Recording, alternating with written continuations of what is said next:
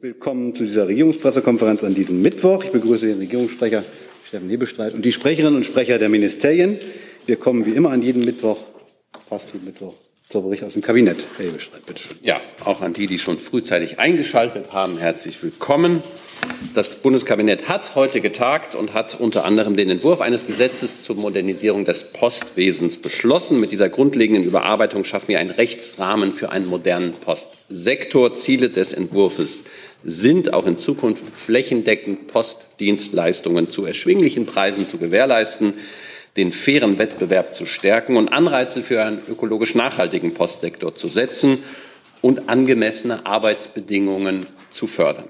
Im Einzelnen, auch in Zukunft, soll es eine moderne und flächendeckende Postversorgung in den Städten und auch auf dem Land geben.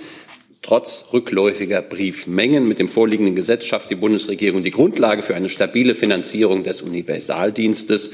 Das ermöglicht Investitionen in eine moderne und nachhaltige Postlogistik.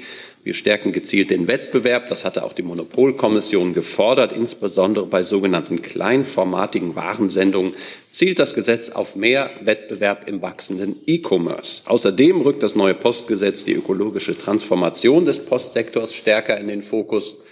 Wir wollen Nutzerinnen und Nutzer insbesondere durch mehr Transparenz ermöglichen, gezielt ökologisch nachhaltige Dienstleistungen auszuwählen. Die Arbeitsbedingungen, insbesondere in der Paketbranche, zu Weihnachten ist uns das allen nochmal bewusster, werden durch das neue Gesetz ausdrücklich aufgegriffen. Ein einheitliches Marktzugangsregime wird gewährleisten, dass Anbieter für die erforderliche Zuverlässigkeit verfügen und Verstößen gegen Vorgaben zum Schutz der Beschäftigten wirksam begegnet werden kann. Das neue Postgesetz berücksichtigt zudem die fortschreitende Digitalisierung, indem es behördliche Verfahren digitalisiert und gleichzeitig digitale Lösungen im Postsektor anerkennt. Und schließlich regelt das Gesetz auch, wie im Krisenfall die Postzustellung insbesondere für besonders wichtige Dokumente sichergestellt werden kann. Damit wird die staatliche Resilienz und Verteidigungsfähigkeit auch in diesem Bereich verbessert. Des Weiteren hat das, Gesetz, äh, hat das Kabinett heute den Gesetzentwurf zur Neustrukturierung des Bundespolizeigesetzes verabschiedet. Damit soll das geltende Bundespolizeigesetz, das weitgehend aus dem Jahr 1994 stammt, modernisiert werden. Die Bundespolizei erhält damit zeitgemäße rechtsstaatliche Befugnisse, die den heutigen Gefahrenlagen entsprechen. Dazu gehören unter anderem auch Befugnisse zur Telekommunikationsüberwachung, zur Abwehr von Drohnen, zum Einsatz mobiler Videosensoren sowie zum Einsatz von Technik zur Lokalisierung von Mobilfunkgeräten. Um die Bundespolizei vor einer Unterwanderung durch Extremisten zu schützen, werden Voraussetzungen für eine einfache Sicherheitsüberprüfung geschaffen. Die Bedeutung von Bürgernähe und Transparenz der Polizei wird unterstrichen, indem eine Legitimations- und Kennzeichnungspflicht für Polizei, Bundespolizeibeamte eingeführt wird. Um das Vertrauen in die Arbeit der Sicherheitsbehörden zu stärken und das Diskriminierungsverbot bei Polizeikontrollen zu unterstreichen, können Personen, die lageabhängig von der Bundespolizei befragt werden, sich künftig Kontrollquittungen ausstellen lassen mit Angabe etwa zu Ort, Zeit und auch dem Grund der Überprüfung. Die Neufassung setzt Vorgaben des Bundesverfassungsgerichtes aus einem Urteil vom 20. April 2016 zum Bundeskriminalgesetz als auch eine EU-Richtlinie aus dem gleichen Jahr um. Und die Bundesregierung hat außerdem den Entwurf für das digitale Dienstegesetz beschlossen. Damit sollen die Voraussetzungen geschaffen werden, damit auch die deutschen Behörden den Digital Service Act bei den Unternehmen durchsetzen könnten, die der deutschen Aufsicht unterliegen. Mit dem Digital Service Act, das wissen die meisten hier, wurde 2022 in der Europäischen Union ein einheitlicher Rechtsrahmen geschaffen, der sicherstellen soll, dass Nutzerinnen und Nutzer von Online-Plattformen und Suchmaschinen sich in einem sicheren digitalen Umfeld bewegen können. Die Unternehmen werden unter anderem beim Vorgehen gegen rechtswidrige Inhalte wie Hassreden oder gefälschte Produkte in die Pflicht genommen. Die sehr großen Plattformen und Suchmaschinen in der Europäischen Union wie YouTube, X oder Instagram müssen den Digital Service Act bereits seit 25. August dieses Jahres einhalten. Dass sie dies auch tun, wird von der EU-Kommission überwacht, die bei Verstößen auch empfindliche Sanktionen verhängen kann. Alle anderen Unternehmen müssen den Digital Service Act ab 17. Februar kommenden Jahres einhalten. Nach dem Digitale Dienstegesetz soll vor allem die Bundesnetzagentur als zentrale Aufsichtsbehörde und Koordinatorin die Einhaltung des Digital Service Actes bei diesen Anbietern überwachen. Daneben sollen auf Bundesebene auch der Bundesbeauftragte für den Datenschutz und die Informationsfreiheit sowie die Bundeszentrale für Kinder- und Jugendmedienschutz die Einhaltung einzelner Vorschriften des Digital Service Act beaufsichtigen. Und im Falle von Verstößen können die Behörden empfindliche Bußgelder verhängen. Und Außerdem beschlossen hat das Bundeskabinett heute den Entwurf eines zweiten Gesetzes zur Änderung des Gesetzes, auch schöner Titel, über den deutschen Wetterdienst, das sogenannte DWD-Gesetz. Vor dem Hintergrund der Flutkatastrophe 2021 schafft dieses Änderungsgesetz die Rechtsgrundlage dafür, dass der deutsche Wetterdienst die Bevölkerung besser vor extremen Wettergefahren warnen und ein Naturgefahrenportal betreiben kann. Bisher durfte der Deutsche Wetterdienst der breiten Öffentlichkeit nur eingeschränkt Wetterprognosen anbieten, beispielsweise die über Starkregenwarnungen und Ähnlichem hinausgehen. In den Naturgefahrenportal können sich Bürgerinnen und Bürger künftig frühzeitig über mögliche Gefahren informieren, wie beispielsweise drohendes Hochwasser. Das Portal stellt hierfür Lage- und Vorsorgeinformationen sowie Frühwarnungen bereit. Diese sollen an zentraler Stelle allgemein verständlich sowie einheitlich und barrierefrei zur Verfügung stehen, und zwar so schnell wie möglich. Und dann habe ich noch, ich vermute mal, es gibt ein gewisses Interesse, deshalb mache ich das einfach auch noch aktiv. Dem Kabinett lagen heute außerdem die Details der Vereinbarung von Bundeskanzler Olaf Scholz, Vizekanzler Robert Habeck und Bundesfinanzminister Christian Lindner zur Kenntnis vor. Sie haben das ja bereits gestern in einer Pressemitteilung am späten Nachmittag erhalten. Gegenwärtig erarbeitet das Bundesfinanzministerium die technische Umsetzung dieser politischen Verabredung und dann gemeinsam mit den betroffenen Ressorts die nötigen Formulierungshilfen für den Bundestag zu erstellen. Geplant ist, dass die für den Haushalt 2024 noch notwendigen Gesetzesänderungen im Januar als Formulierungshilfen im Kabinett dann beschlossen werden. Wie mitgeteilt soll nach den Planungen der Koalitionsfraktionen der Haushaltsausschuss des Bundestages Mitte Januar in einer weiteren Bereinigungssitzung über den Bundeshaushalt 2024 beraten. In der zweiten Sitzungswoche des Bundestages Ende Januar soll dann der Bundeshaushalt 2024 beschlossen werden. Der Bundesrat könnte in seiner Sitzung am 2. Februar das Gesetzgebungsverfahren dann abschließen. Bis dahin gilt die vorläufige Haushaltsführung. Soweit mein Bericht aus dem heutigen Kabinett. Vielen Dank. Hey Leute, der heutige Supporter dieser Sendung ist ihr alle. Und ihr alle seid die beste Unterstützung für unabhängigen, kommerzfreien Politikjournalismus auf dem Publikumsmarkt. Und darum bin ich ein Fan davon. Also ein Fan von euch. Macht weiter so. Per PayPal oder Überweisung. Danke dafür und jetzt geht's weiter. Ich schlage vor, bevor wir gleich zu umfänglichen Fragen zum Haushalt kommen, machen wir erstmal die anderen Gesetze, die da in Rede stehen. Gibt es Fragen zum Gesetz zum Postwesen? Herr Jessen, fangen Sie mal an mit dem Postwesen. Da sind Sie. Herr Hebestreit, äh, trifft es zu, dass im Rahmen der Postreform die Post von der Umsatzsteuerpflicht für Geschäftskunden befreit wird und dass damit staatliche Steuermindereinnahmen in Höhe von etwa 500 Millionen Euro verbunden wären? Das, wer ist dafür genau zuständig? Finanzen oder?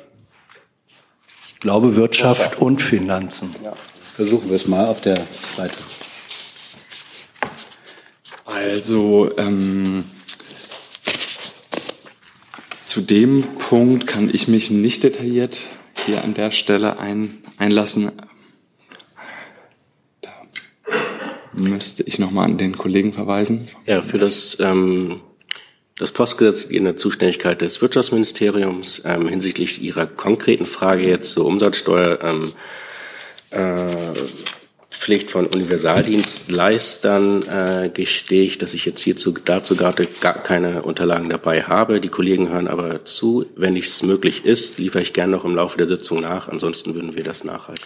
Ja, ähm, wenn Ihre Kolleginnen und Kollegen an einer Antwort arbeiten, die vielleicht noch im Laufe der Sitzung kommt, dann wäre es auch schön, wenn eine Antwort darauf käme, ob, wie berichtet, ähm, im Kabinett es für diese Streichung, so sie denn keine Erfindung gewesen sein sollte, gar keine schriftliche Begründung gab. Man wüsste aber gern, worauf sie beruht. Okay, um das vielleicht einzuordnen, äh, ich, wie gesagt, wir versuchen gerne hier äh, das nochmal zu prüfen und gegebenenfalls nachzureichen. Ähm, Sie wissen aber, dass wir uns äh, grundsätzlich ja nicht zu externen Berichten äußern und auch zur regierungsinternen äh, Abstimmung. Aber wie gesagt, es ist angekommen. Sie interessieren sich für die Umsatzsteuer von Universaldienstleistern im äh, Postbereich. Herr Kliss dazu? Sie sagen, Herr Hebestreit, das Ziel bei dem ähm, Gesetzentwurf ist, flächendeckende Postdienstleistungen auch in Zukunft ähm, in der Fläche möglich zu machen. Geht das über Zuschüsse, äh, Steuerzuschüsse oder muss die Post das selbst alleine finanzieren? Auch da würde ich die zuständigen Ministerien bitten, das zu beantworten.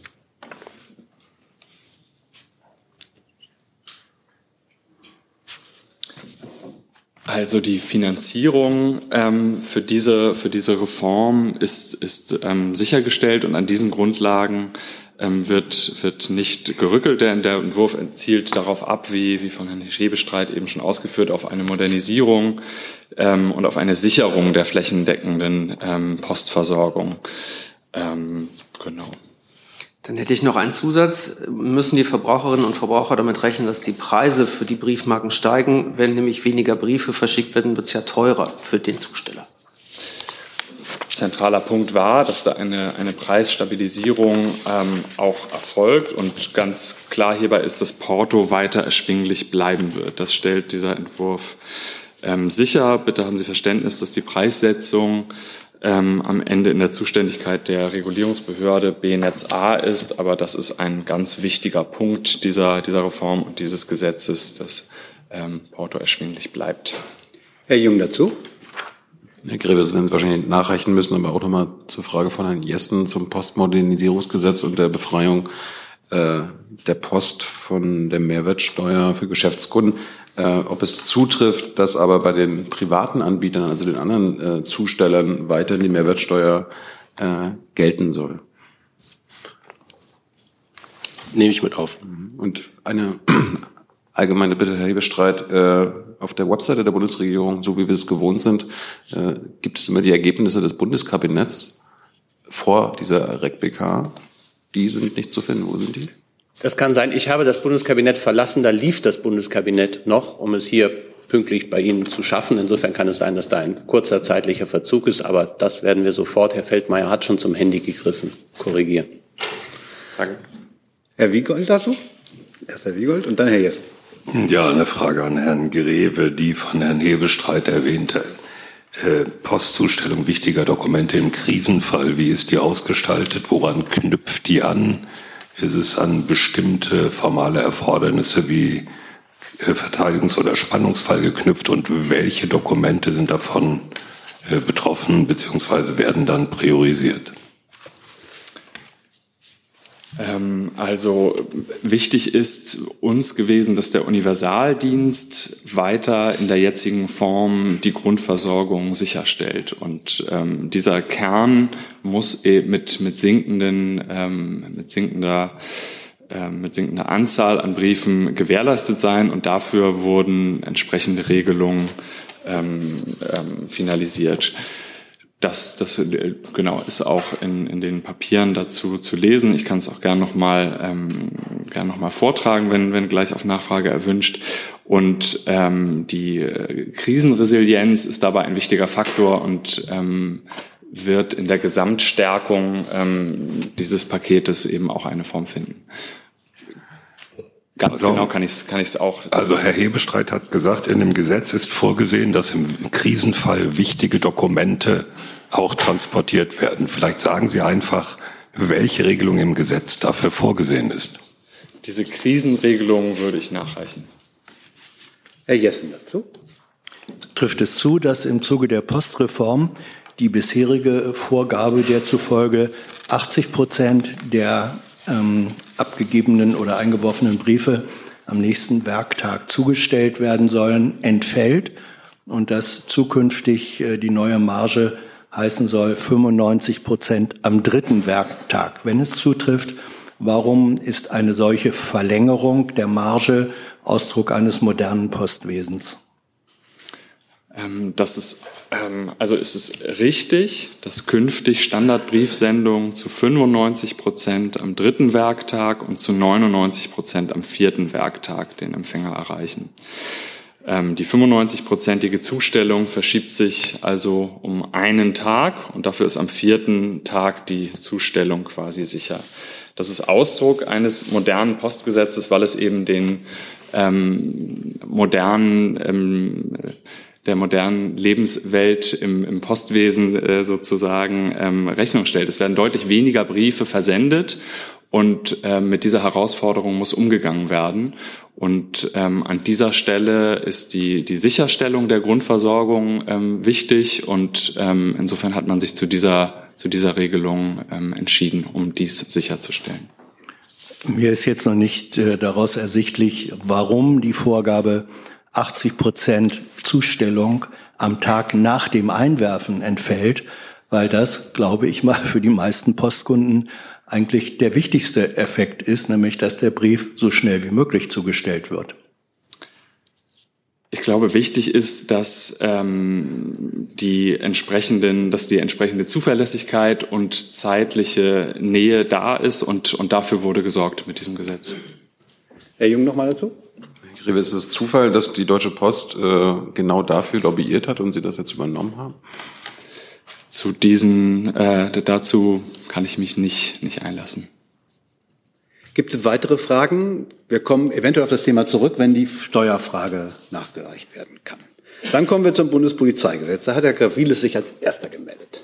Achso, da, da sind Sie. Ja, äh, mich würde interessieren, Herr Hebestreit, Sie haben die Kennzeichnungspflicht angesprochen. Ähm, da sind keine Klarnamen vorgesehen, wie auch zum Beispiel schon in, bei Länderpolizeien. Warum keine Klarnamen für Bundespolizistinnen und Bundespolizisten? Da würde ich auch das zuständige Ressort, das ist in dem Fall das Innenministerium, um die Antwort bitten.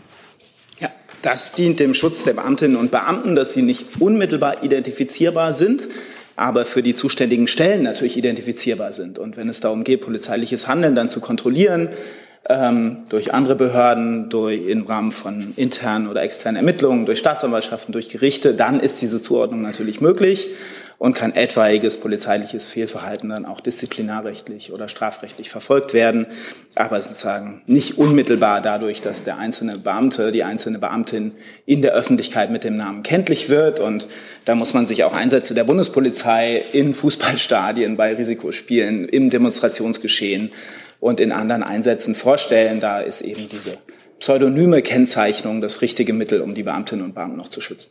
Ich hätte noch eine, eine andere eine Nachfrage zu den Kontrollquittungen.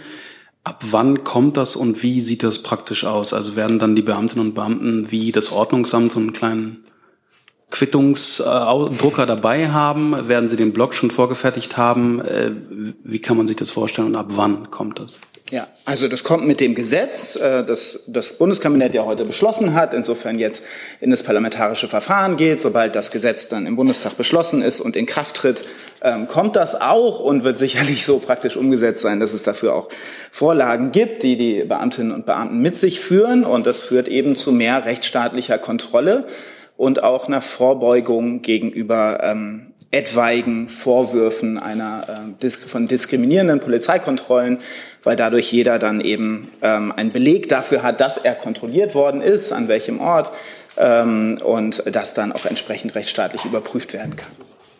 Herr Wiegold dazu.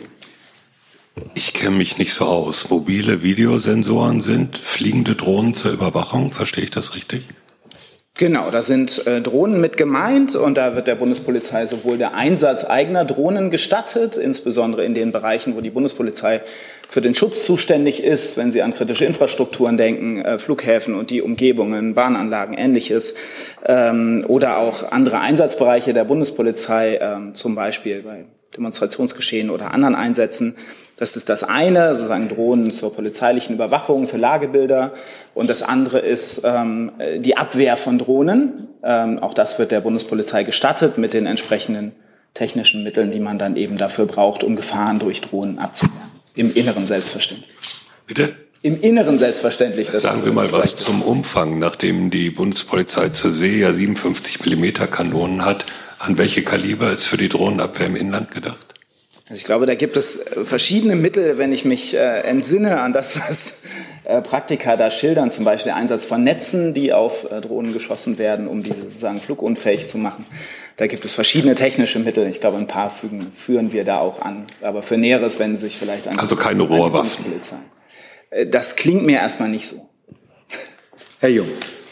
Nur nochmal zum Verständnis, Herr Karl, können Sie mal erklären, warum eine unmittelbare Identifizierung von Bundespolizisten gefährlich ist? Ich habe das gerade gerade geschildert, ähm, dass in bestimmten Einsatzgeschehen äh, Polizeibeamtinnen und Polizeibeamte da auch geschützt werden sollten äh, da, äh, davor, dass ihr Name unmittelbar kenntlich gemacht wird, dass nicht Bilder, Bilder und Namen von ihnen verbreitet werden, ihnen etwas vorgeworfen wird. Das zu überprüfen ist ja möglich anhand der pseudonymen Kennzeichnung und ist dann eben möglich durch Staatsanwaltschaften, Gerichte, etwaige disziplinarrechtliche Ermittlungen.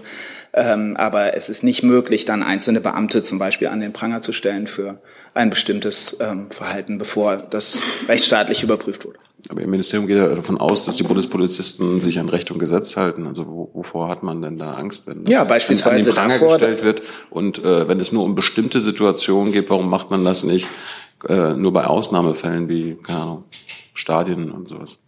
Also das ist natürlich unsere Prämisse, wovon wir auch immer ausgehen und ausgehen müssen, dass äh, Polizeibeamtinnen und Polizeibeamte auf Basis von Recht und Gesetz handeln. Und wo das nicht der Fall ist, muss es disziplinarrechtliche oder strafrechtliche Ermittlungen geben. Genau das wird erleichtert durch diese pseudonyme Kennzeichnung. Und das andere, wie gesagt, dient dem Schutz der Beamten. Herr Gavrides nochmal. Ja, ich habe eine Verständnisfrage. Wenn im Gesetz steht, es soll eine einfache Sicherheitsüberprüfung geben von Beamtinnen und Beamten, worauf wird verzichtet? Was macht diese Überprüfung so viel einfacher als bei anderen Behörden? Also das richtet sich nach dem Sicherheitsüberprüfungsgesetz. Da gibt es drei Stufen, ähm, die äh, eben unterschiedliche Voraussetzungen haben. Das können Sie im, im Gesetz nachsehen. Und die, sozusagen die erste Stufe ermöglicht es eben, die notwendigen Erkenntnisse äh, beizuziehen, äh, um zu erkennen, dass da keine, ähm, äh, um etwaige Anzeichen für, für extremistische Bestrebungen, Ansichten und Ähnliches zu erkennen und eben solche Anwärter nicht einzustellen. Ähm, das ist, Sie wissen, äh, wir geben ja regelmäßig auch Lagebilder dazu heraus, zu Extremisten in Sicherheitsbehörden, zu den wenigen Fällen, die es gibt, aber die eben unbedingt vermieden werden müssen. Und das ist ein weiterer Sicherungsmechanismus dafür, dass es eben keine Extremisten in den eigenen Reihen gibt. Noch eine Nachfrage. Die Bundespolizei bekommt weitgehende Rechte auch zu überwachen. Besteht nicht die Gefahr, dass die Bundespolizei so auch zu einem neuen Inlandsgeheimdienst werden kann? Nein, wir haben ja eine ganz strikte Trennung zwischen Polizei und Nachrichtendiensten in Deutschland und den jeweiligen Befugnissen. Ähm, gerade die Polizei hat keine nachrichtendienstlichen Befugnisse, weil sie eben auf der anderen Seite unmittelbare Eingriffsbefugnisse hat und Zwangsmittel hat, die wiederum die Nachrichtendienste nicht haben. Das kennen Sie alles und daran ändert sich natürlich nichts. Diese Befugnisse, die zusätzlichen neuen zur Telekommunikationsüberwachung sind vor allen Dingen im Bereich der organisierten Schleuserkriminalität sehr wichtig. Da hat die Bundespolizei ja auch entsprechende polizeiliche Ermittlungsaufgaben und ähm, die unfassbare Brutalität und auch Gefährlichkeit von Schleuserkriminalität haben wir in letzter Zeit immer wieder gesehen. Die Bundespolizei hat im Rahmen der Grenzkontrollen auch seit Mitte Oktober etwa 130 Schleuser festgenommen, also ist in dem Bereich auch erfolgreich und dafür dient eben dieses neue TK-Ermittlungsinstrument. Ähm, Bevor Herr Steiner dran ist, hat der Regierungssprecher noch einen. Ja, nur ein Servicehinweis für, für Herrn Jung. Ähm, grundsätzlich ist es so, dass nachdem ich hier die Themen vorgetragen habe, dass es auf die Website www.bundesregierung gestellt wird. Das ist auch in diesem Fall der Fall. Presseportalmäßig waren sowohl die O-Tops als auch die Top 1 Punkte schon eingestellt. Also insofern ist das womöglich Ihrer sehr guten digitalen Ausstattung hier geschuldet, dass Sie sie nicht, bevor ich sie vorgetragen habe, äh, schon erfassen konnten auf www.bundesregierung.de. Jetzt seien sie aber da, wird mir versichert und äh, das sind wir auch sehr begeistert. Dann ist Herr Steiner dran. Ja, Herr Kall, ähm, Thema Sicherheitsüberprüfung. Ähm, es gab ja diverseste Vorfälle, vor allem auch bei Landespolizeien in der Vergangenheit, ähm, was ja ein Gedanke war, diese einfache Sicherheitsüberprüfung auch ins Gesetz zu schreiben, wenn ich das richtig in Erinnerung habe. Äh, dennoch, es handelt sich dabei ja um eine einfache Datenbankabfrage, wenn wir ehrlich sind, bei der normalen Sicherheitsüberprüfung, also bei der einfachen. Ähm, reicht das denn aus, wenn an spezifischen Stellen, ja, ich sag mal, schwierige Personen zu beschützen wären oder ähnliches auch durch die Bundespolizei. Es gab da ja doch diverseste Vorfälle in der Vergangenheit, die das manchmal in Frage ziehen ließen. Also, wenn eine solche Sicherheitsüberprüfung Erkenntnisse zeigt, dann kann man natürlich weitere Maßnahmen treffen. Erstmal ist es schon ein deutlich weitergehendes Instrument als bisher. Nach meinem Wissen aus dem polizeilichen Führungszeugnis ne, gecheckt wurde, dass äh, derjenige keine Straftaten begangen hat. So jemand kann natürlich nicht Polizeibeamter werden und Beamtin werden. Und jetzt werden zusätzlich dann eben auch weitere Datenbanken der Sicherheitsbehörden abgefragt. Und wie gesagt, sollte es weitere Erkenntnisse geben, dann natürlich ermittelt und das verfolgt, weil es eben darum geht, dass in Sicherheitsbehörden keine Extremisten arbeiten. Dann als zweite, nach, also als zweite Frage in dem Kontext noch äh, zu den erweiterten Befugnissen und der Abgrenzung zu dem, was die ähm, ja, Nachrichtendienste tun. Ähm, wie ist sichergestellt, dass man sich dort nicht gegenseitig möglicherweise sogar behindert? Die Sicherheitsbehörden behindern sich nicht, sondern die arbeiten zusammen im Rahmen ihrer gesetzlichen Befugnisse und die Überwachungsinstrumente stehen unter Richtervorbehalt, sind also unterliegen richterlicher Kontrolle, auch schon bei der Anordnung. Insofern sind da alle rechtsstaatlichen Maßstäbe eingehalten. Darf, darf ich ganz kurz noch dazu, weil mich würde interessieren, gibt es dort irgendeine Abstimmung, wer beispielsweise seinen IMSI-Catcher oder seinen Drohnencatcher oder ähnliches einsetzt zwischen denjenigen oder seine? Also natürlich arbeiten die Sicherheitsbehörden eng abgestimmt. Das sehen Sie im Moment beispielsweise bei den sehr häufigen Maßnahmen im Bereich Islamismus. Das betrifft jetzt weniger die Bundespolizei, obwohl die an Vollzug dieser Maßnahmen auch oft beteiligt ist. Ähm, und äh, da ist die Aufgabe des Bundesamts für Verfassungsschutz sozusagen primär die Vorfeldaufklärung, ähm, das sogenannte Frühwarnsystem zu sein. Und auf Grundlage solcher Erkenntnisse werden dann polizeiliche Maßnahmen regelmäßig notwendig. Und da gibt es einen Informationsaustausch und keine gegenseitige Behinderung. Herr Jessen. Herr Kall, Sie argumentieren, dass ja äh, etwaigen Verdachten, Verdächten auch nachgegangen werden könne anhand der anonymisierten äh, Identitäten. Können Sie uns denn sagen, wie viel Disziplinarstrafen im Bereich der Bundespolizei im abgelaufenen Jahr auf der Grundlage solcher Ermittlungen ausgesprochen wurden? Nee, das kann ich Ihnen nicht sagen. Wie gesagt, wir machen dieses regelmäßige Lagebild zu äh, Extremismus in, in Sicherheitsbehörden. Ähm, da können Sie es sozusagen für den Stand so in etwa bis zum letzten Jahr ähm, äh, nachschauen. Ansonsten bitten wir gern die Bundespolizei um entsprechende Zahlen und reichen die nach. Danke sehr. Herr Toro dazu? Zum anderen Thema. Also der ganz überwiegende Teil der Fälle betrifft aber natürlich die Landespolizeien, die natürlich auch nochmal eine ganz andere Personalstärke haben. Ne? Bei der Bundespolizei reden wir ja von etwa 50.000 Beamtinnen und Beamten und einer sehr kleinen Zahl von Fällen, wo Beamte eben disziplinarrechtlich oder strafrechtlich verfolgt werden. Ja, schon klar, deswegen habe ich Sie ja, auch nur nach der klar. Bundespolizei. Nee, das gefragt. reichen wir gerne nach. Gibt es weitere Fragen zum Bundespolizeigesetz? Das sehe ich nicht. Zum digitalen Dienstegesetz. Da hatte sich Herr Steiner. Nee, der kommt danach. Ich schreibe mir das untereinander auf. Ah. Der Herr Steiner fängt mal an. Äh, ja, Herr Hebestreit, äh, das digitale Dienstegesetz kommt deutlich später als geplant. Ähm, zum 17.02. gelten alle Pflichten des DSA für alle äh, Betreiber entsprechender, äh, entsprechend regulierter Angebote. Ähm, bis wann rechnen Sie denn damit, dass der digitale Dienstekoordinator tatsächlich seine Arbeit aufnehmen kann? Erstmal ist das Gesetz jetzt im Kabinett beschlossen, dann wird es dem Bundestag zugeführt und dann muss der Bundestag beraten und dem Gesetzgeber kann ich da an der Stelle nicht vorgreifen. Ähm, ich habe in dem Gesetzentwurf entnommen, dass man anstrebt, zum 1.4. die Regelung zur Geltung zu bringen. Und insofern wäre das auch die, die, der Zeithorizont, den ich Ihnen da sagen könnte. Nachfrage dazu, vielleicht dann als BMDV, als Federführer. Ähm das ist natürlich nach der eigentlichen Frist, die seitens der Kommission gesetzt wurde. Äh, befürchten Sie, dass dort so etwas wie ein Vertragsverletzungsverfahren eingeleitet würde? Und zu wessen Lasten würde das gehen? Ihres Haushaltes oder eines anderen Haushaltes, des allgemeinen Bundeshaushaltes? Den zweiten Teil müssen Sie nochmal wiederholen. Wenn ein Vertragsverletzungsverfahren eingeleitet würde, würde das im Fall der Fälle zulasten Ihres Haushalts gehen oder zulasten des allgemeinen Bundeshaushalts? Ein Davon gehe ich zunächst nicht aus. Es ist so, wie Herr Hebestreit gesagt hat, wir haben jetzt äh, das Gesetz im Kabinett verabschiedet. Äh, das Gesetz ist auch als eilbedürftig eingestuft. Das heißt, äh, wir rechnen hier mit, einer, mit einem schnellen Verfahren im parlamentarischen Verfahren. Äh, und wie Sie wissen, ist es auch so, dass die BNSA bereits in den entsprechenden Gremien sitzt, ihre Aufgabe wahrnehmen kann äh, und hier alles äh, auf Hochdruck daran arbeitet, dass wir schnellstmöglich in die Umsetzung kommen.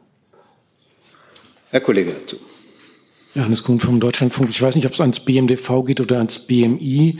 Ähm, Stichwort Umsetzung Paragraph 18 aus dem DSA. Da heißt es ja, wenn ein Hosting-Dienstanbieter Kenntnis von Informationen hat, die den Verdacht nahelegen, dass eine Straftat geplant ist oder ausgeführt wird, ähm, die äh, das, die Sicherheit oder das Leben einer Person bedroht, dass er dann ähm, dieser Hosting-Anbieter äh, die einschlägigen, dies melden muss und die einschlägigen Informationen weitergeben muss. Jetzt ist in dem Gesetz, in der Umsetzung nur festgelegt, dass das BKA diese Informationen bekommt, aber es ist weder festgelegt, was diese einschlägigen Informationen sind, also welche Nutzerdaten da weitergegeben werden und welche Straftaten ähm, unter diesen breit gefassten ähm, Straftaten äh, die Gefahr für Leben und Sicherheit einer Person bedeuten, ähm, was konkret darunter fällt. Deswegen, welche Straftaten fallen ähm, nach Ihrer Ansicht nach darunter und ähm, um welche Nutzerdaten geht's?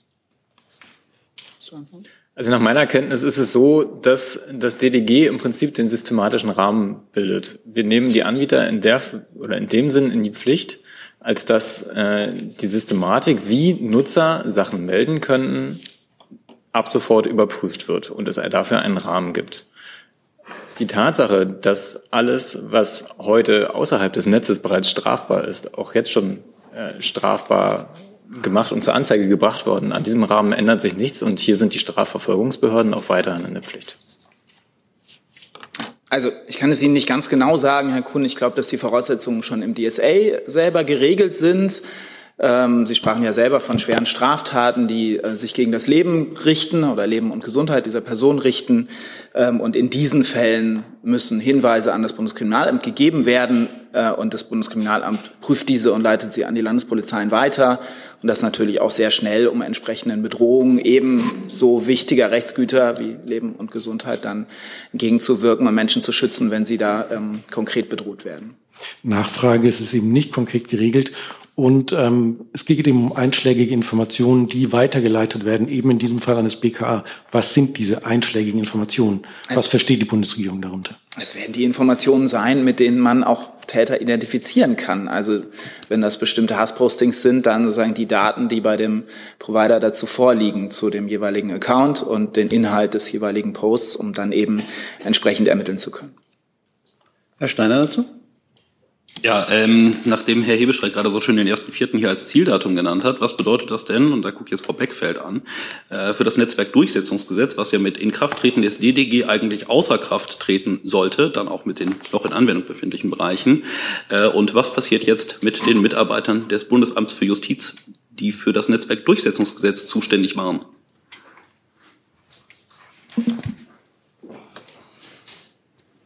Ja, vielleicht erstmal zu Ihrer letzten Frage. Bitte noch Mikro. So, Mikrofon ist da. Danke. Äh, vielleicht erstmal zu Ihrer letzten Frage, was die Stellen anbetrifft. Ähm, da ist es so, soweit Aufgaben beim Bundesamt für Justiz ähm, jetzt entfallen, gilt Paragraph 50 Absatz 1 der Bundeshaushaltsordnung, der besagt, dass eben die äh, betroffenen Ressorts sich hier noch Einvernehmen herstellen werden, wie ähm, in welchem Umfang Planstellen, Stellen und Ausgabenmittel auf die Bundesnetzagentur übertragen werden. Das ist das, was ich jetzt hier an dieser Stelle dazu sagen kann. Und Teil 1 müsst ihr nochmal wiederholen. Teil Frage. 1 war, was passiert mit dem Netzwerkdurchsetzungsgesetz? Es sollte ja zum 17.02. außer Kraft treten, ähm, logischerweise weil vorrangiges Europarecht. Was passiert da jetzt? Es ist ja bereits jetzt so, dass das ähm, Netzwerkdurchsetzungsgesetz nicht mehr angewendet wird. Ähm, insofern das, Entschuldigung, aber das stimmt ja nicht. Bei Telegram beispielsweise, das ist ja kein VLOP, wird es ja weiter angewendet.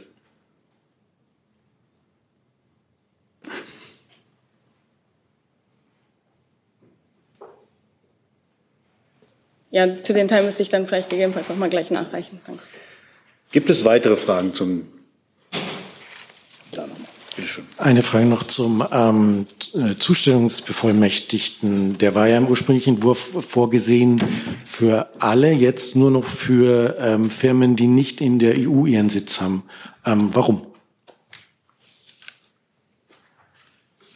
Nochmal, bitte die Benennung eines Zustell Zustellungsbevollmächtigten, dass ich in Deutschland jemanden anschreiben kann, an den zum Beispiel mhm. äh, Rechtsdokumente etc. gehen. Das war ja ursprünglich vorgesehen für alle. Jetzt ist es nur noch, wenn diese Firma keinen Sitz innerhalb der EU hat. Warum? Versuche ich gerne im Laufe der Replika nachzureichen.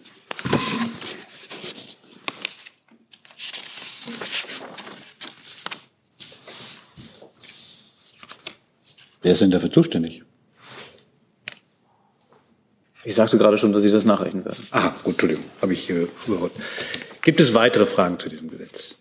Das sehe ich jetzt erstmal nicht. Jetzt kommen wir zum Gesetz über den deutschen Wetterdienst. Herr Wiegold, ganz kurz noch. Ich weiß aber, dass die Kollegen ne- mich schon nervös angucken, weil sie alle Fragen zum Haushalt haben. Deswegen fragen Sie kurz und dann. Ja, ich habe auch noch mehr Fragen zu anderen Themen. Äh, ganz kurz nur ähm, an das Verkehrsministerium, das ja für den deutschen Wetterdienst zuständig ist. Der deutsche Wetterdienst durfte bisher seine App nicht kostenfrei verbreiten auf Klage eines Privatunternehmens, weil er genau das gemacht hat, was er, wenn ich das richtig verstehe, nach dem neuen Gesetz darf. Ist das so? Im juristischen Detail kenne ich mich nicht aus, was den Rechtsstreit anbelangt, den Sie gerade ansprechen. Es ist so, dass der DVD künftig eben diese Wetterwarnung zusätzlich auch anbieten kann. Und es geht vor allen Dingen darum, dass wir eine Plattform schaffen, wo sich jeder Bürger auch bereits vorab informieren kann, ob er in seinem Wohngebiet beispielsweise äh, eine bestimmte Gefährdungslage hat. Ne? Also nehmen wir mal klassische Überschwemmungsgebiete. Klar, aber diese Plattform gibt es ja schon, nämlich diese Wetter-App des deutschen Wetterdienstes. Wird die dafür genutzt? Nein, die Wetter-App des Deutschen Wetterdienstes, wenn Sie die haben, ist ja im Prinzip eine klassische Wetter-App, wo Sie die Wettervorhersage über die nächsten Tage haben. Es ist aber keine Plattform in dem Sinne, dass Sie da nachgucken können, ob mein Haus sich in einem Gebiet befindet, das potenziell bei einem Starkregenereignis von der, dem Ausmaß XY dann gefährdet wäre, weil wir hier eine Springflut erwarten könnten beispielsweise. Das können Sie in Zukunft aber einsehen. Herr Jung dazu. Und zwar kostenlos. Davon gehe ich aus, ja. Davon gehen Sie aus? Ja. Gibt es weitere Fragen zum deutschen Wetterdienstgesetz? Das sehe ich nicht. Dann kommen wir jetzt zum Haushalt. Und das fängt mal Herr Ratz an, der hat sich zuerst gemeldet. Sind Sie da? Wo sind Sie? Ja. Sie, ah, ich sehe das Mikrofon nämlich nicht. Das ist ja, vielen Dank. Äh, Herr Hebestreit, die Vorlage wurde dem Kabinett ja nur zur Kenntnis vorgelegt. Können Sie erläutern, warum? Weil das ist ja eher ein ungewöhnlicher Vor ungewöhnliches Vorgehen. Ich dachte, ich hätte das in, in meiner ähm, Schilderung dargelegt, dass die eigentlichen Formulierungshilfen, die ja im Kabinett beschlossen werden müssen, dass die jetzt im Zuge der Einigung zwischen mit dem Bundesfinanzministerium mit den einzelnen Häusern erstellt werden und dann im Kabinett auch noch beschlossen werden. Aber die Gesamteinigung, die ist jetzt dem gesamten Kabinett einmal zur Kenntnis gegeben worden, auch schriftlich so, dass man sich auf alles vorbereiten kann, was einem da an Arbeit entgegenkommt. Darf ich eine Anschlussfrage ans Landwirtschaftsministerium stellen? Bitte.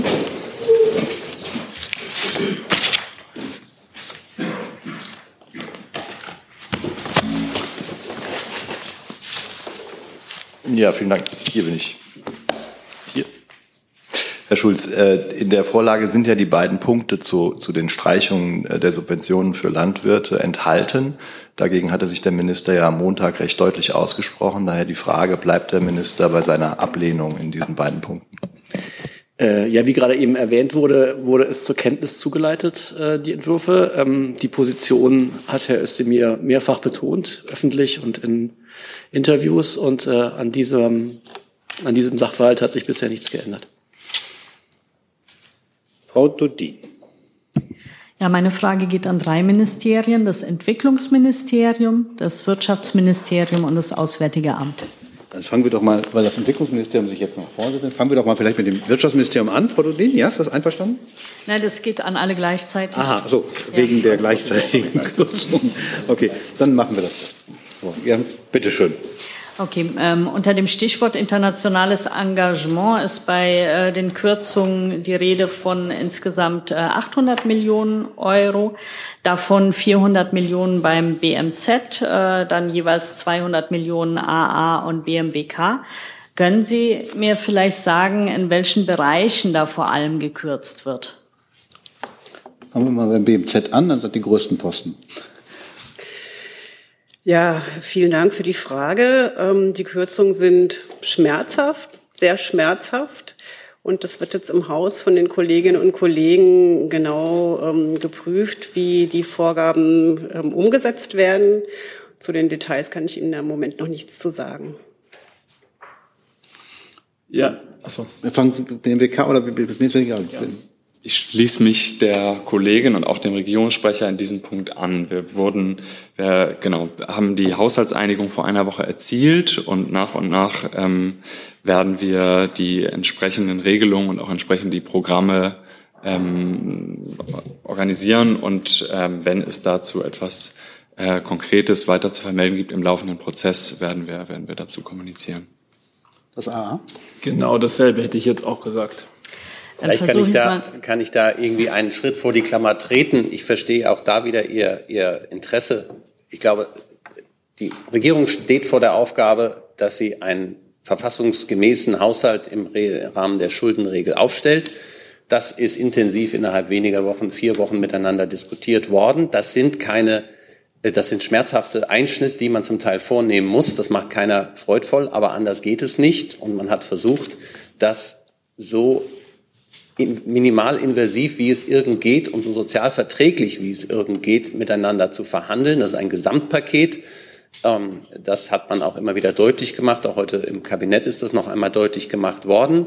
Und jetzt sind alle Häuser aufgerufen, die Einsparung, die jeweils auf sie zukommt, zu erfüllen. Sollte es in einzelnen Fällen so sein, dass man sagt, aber an dem Punkt sehe ich das nicht, kann ich das nicht, sollte das jeweilige Haus dann einen anderen Weg finden, eine solche Einsparung zu erbringen. Das ist, wie gesagt, das ist immer schmerzhaft, ähm, aber anders geht es nicht. Und das ist jetzt die Aufgabe, die ab heute sozusagen dann aktiv ähm, auf die Häuser zukommt. Und deswegen sind die Fragen, die Sie ja berechtigterweise stellen, was fällt denn jetzt weg, worauf werden Sie verzichten, die Fragen, die im Augenblick in den Häusern und dann im Zusammenspiel mit dem Bundesministerium der Finanzen jetzt in den nächsten Wochen diskutiert und, und geklärt werden. Und dann gibt es die Formulierungshilfen, die im Kabinett beschlossen werden. Und dann kann man darüber auch sprechen. Und zum jetzigen Zeitpunkt weiß jedes Haus oder wissen die betroffenen Häuser, ähm, wie viel sie einsparen müssen. Und alles Weitere ergibt sich in den nächsten Wochen. Ich versuche es trotzdem noch mal, Herr Wagner. Ähm, bei der humanitären Hilfe ist ja schon einige Ankürzungen geplant gewesen. Können Sie denn ausschließen, dass da noch was obendrauf kommt? Naja, Frau Dudin, lassen Sie mich das vielleicht mal einordnen. Wir haben ja in der Bereinigungssitzung beim Haushalt, der aufgestellt worden war, hatten wir ja bei der, äh, die im November stand, hatten wir bei der humanitären Hilfe einen Zuschlag von 700 Millionen bekommen. Ähm, ich kann mich auch nur dem anschließen, was die Kollegen hier sagen. Natürlich sind das schmerzhafte Einschnitte. Ähm, das sind Einsparungen, die jetzt alle Häuser ja zu leisten haben. Wir eben auch. Ähm, Sie wissen, dass die internationalen Krisen nicht weniger geworden sind und dass der Bedarf da enorm ist. Aber wir werden uns jetzt diese Aufgabe stellen und äh, wie das dann genau umgesetzt wird und wo, ähm, das werden wir dann zum gegebenen Zeitpunkt mitteilen. Frau Lehmann. Ähm, ich hätte eine Frage ans BMAS zum Bürgergeld. Entschuldigung, dass Sie jetzt wieder die Sitzordnung ändern müssen. Wir sind flexibel.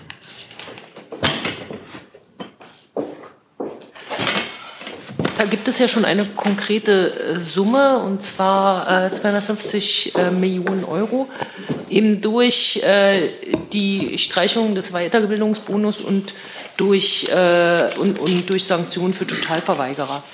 Äh, könnten Sie mal erläutern, was Totalverweigerer in dem Zusammenhang heißt und welchen Anteil die Streichung der Sanktionen an diesem Einsparpotenzial hat? Denn ich erinnere mich an eine an ein Papier aus dem BMF, das unmittelbar nach der Einigung rauskam, wo allein die Streichung des Weiterbildungsbonus mit 250 Millionen Euro beziffert worden ist.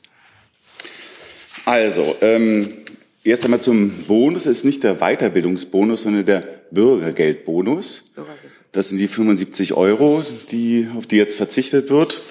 Und zum Thema ähm, Totalverweigerer, da hat sich ja der Minister auch schon äh, dahingehend geäußert dass wir dieses Klientel ähm, stärker sanktionieren werden. Es ist trotz des Urteils des Bundesverfassungsgerichts in engen Grenzen möglich, dort schärfere Sanktionen ähm, auszusprechen. Dies bedarf aber noch entsprechender gesetzlicher Regelung und die werden wir dann erarbeiten. Äh, Sie können also noch nicht sagen, äh, welchen Anteil eine Verschaffung der Sanktionen, also was das bringen würde an Einsparpotenzial.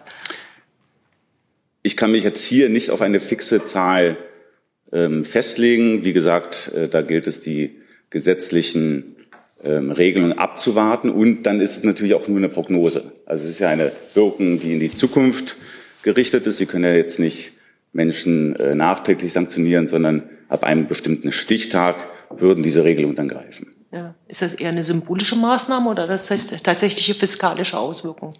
Das bleibt abzuwarten. Also je nachdem, äh, von welchem Bild Sie jetzt äh, ausgehen, ähm, wird es Auswirkungen auf den Haushalt haben. Aber es geht eben auch darum, dass äh, Menschen, die sich ähm, jeglichen Bemühungen verweigern, dann auch gezeigt wird, dass ähm, das Prinzip Fördern Fordern immer noch gilt. Herr Eckstein. Ich hätte eine Frage an Herrn Hebestreit und an das Landwirtschaftsministerium.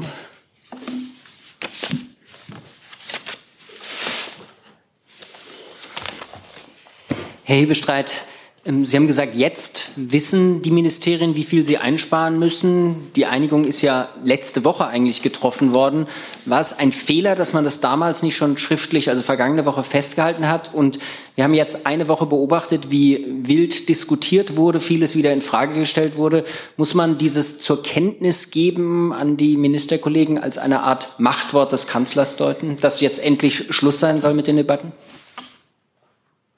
Ich glaube, der letzte Punkt, den überlasse ich Ihren Interpretationen. Dafür werden Sie nicht schlecht bezahlt. Ich wurde, glaube ich, für anderes bezahlt. Ähm, der vordere Teil ähm, ist der, die politische Einigung stammt von letzten Mittwoch. Es wurden einzelne Punkte noch einmal geprüft, auch auf ihre, ihre äh, Verfassungsfestigkeit oder beziehungsweise ob sie den Beitrag, den man ihnen zugerechnet hat, erbringen.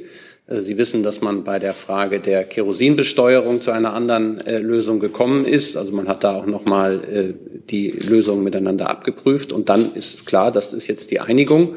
Die hat man jetzt schriftlich fixiert. Es gab, ähm, hätte das, ich hätte das persönlich auch gerne schon früher Ihnen mitgeben können wollen. Ähm, das hat jetzt so lange gedauert, wie es gedauert hat. Und jetzt liegt es vor. Und dann haben alle eine belastbare Grundlage, auf der sie agieren können.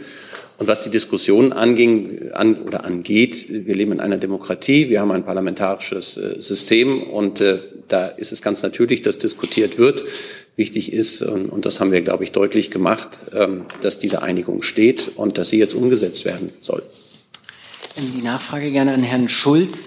Äh, Herr Özdemir hatte bei der Kundgebung der ähm, hier in Berlin angekündigt, er werde im Kabinett äh, kämpfen. Glaube ich, waren seine Wörter, Worte in Bezug auf Agrardiesel und Kfz-Zulassung. Ähm, Sie haben jetzt gerade ausgeführt, es wurde zur Kenntnis gegeben, aber man darf ja auch im Kabinett sprechen. Hat sich Herr Özdemir dazu heute geäußert? Wie sah der Kampf aus? Ich äh, kann mich, war nicht im Kabinett dabei und äh, wir äußern uns, glaube ich, auch nicht in dieser Hinsicht dazu. Ähm, Sie können sicher sein, dass der Bundesminister in guten Austausch und guten Kontakt mit seinen Kolleginnen und Kollegen ist und dabei würde ich es mal belassen. Aber den Kampf verloren hat, oder? Da ich ja die große Ehre habe, auch dem Kabinett ähm, beiwohnen zu dürfen, kann ich sagen, auch über dieser, ähm, diese Vorlage ist zur Kenntnis genommen worden, aber es gab auch eine Aussprache, es wurde darüber auch gesprochen und auch Herr Özdemir hat das Wort ergriffen. Sie wissen, Kabinettssitzungen sind vertraulich, aber soweit kann ich schon gehen, dass er auch seinen Punkt deutlich gemacht hat. Herr Kollege auf der rechten Seite. Ich habe eine Frage, Wiedemann von Energate zum Thema ähm, Offshore-Versteigerung. Das steht in diesem Papier von gestern drin. Das geht wahrscheinlich ans BMWK und eventuell ans äh, Umweltministerium, weil das Umweltministerium auch genannt wird als, ähm, also es geht um 12,6 Milliarden, die aus den Erlösen der Offshore-Flächen in diesem Jahr erzielt wurden. Die sollten zu 90 Prozent ja genutzt werden, um äh, Stromkosten zu senken, also Offshore-Umlagen. Und jetzt heißt es, dass ein Teil dieser Summe aber doch äh, noch genutzt werden soll, jetzt eben für diesen Haushaltskompromiss. Heißt das, dass man da dann nicht mehr an dem Weg festhält, die ähm, Kosten zu senken mit diesen Summen? Oder können Sie beziffern, wie viel von diesen 12,6 Milliarden jetzt für diese Einigung verwandt werden sollen? Also grundsätzlich ist es korrekt, dass diese, dass diese Summe aus den Ausschreibungen erlöst wurde, aber auch das gehört zu den weiteren Programmdetails, die ähm, sich, sich ergeben werden in den nächsten Wochen und jetzt ähm, genau in, in einen Haushalt 24 gegossen werden. Ergänzung des Umweltministeriums? Nein, aufgrund der laufenden Abstimmungen kann ich mich jetzt auch nicht mit weiteren Einzelheiten äußern. Dann ist Herr Wiegold dran. Ja, noch eine dieser Detailfragen. Ich versuche es trotzdem. Nach äh, der Einigung, Verabredung sollen die von der Bundeswehr an die Ukraine abgegebenen Geräte nicht mehr aus dem Einzelplan 60 ersetzt werden, sondern ich glaube aus dem Sondervermögen oder Einzelplan 14, die Sondervermögen war es. Bleibt das äh, nicht nur für, ist das, andersrum, ist das eine Vereinbarung, die nur für den kommenden Haushalt gilt oder wird die auf Grundsatz angelegt, auch für die Folgejahre?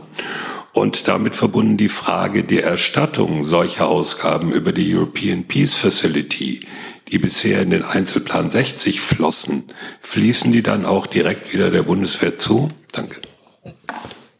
Soll ich mal anfangen?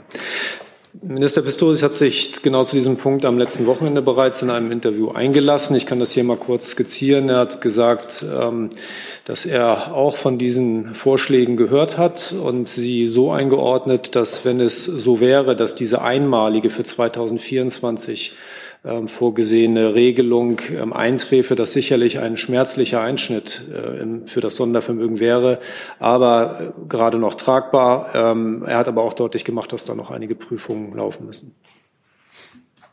Und ich ergänze gerne äh, für das Finanzministerium, verweise zunächst auf den Wortlaut der Pressemitteilung, den Sie erkennen.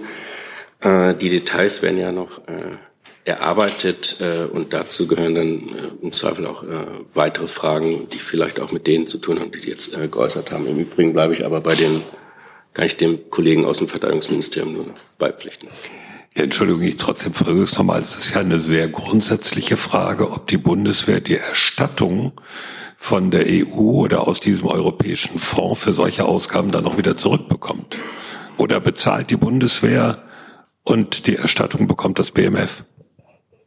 Wie gesagt, ich bitte um Nachsicht. Äh, Herr Hebestreit hat das ja schon äh, ausgeführt.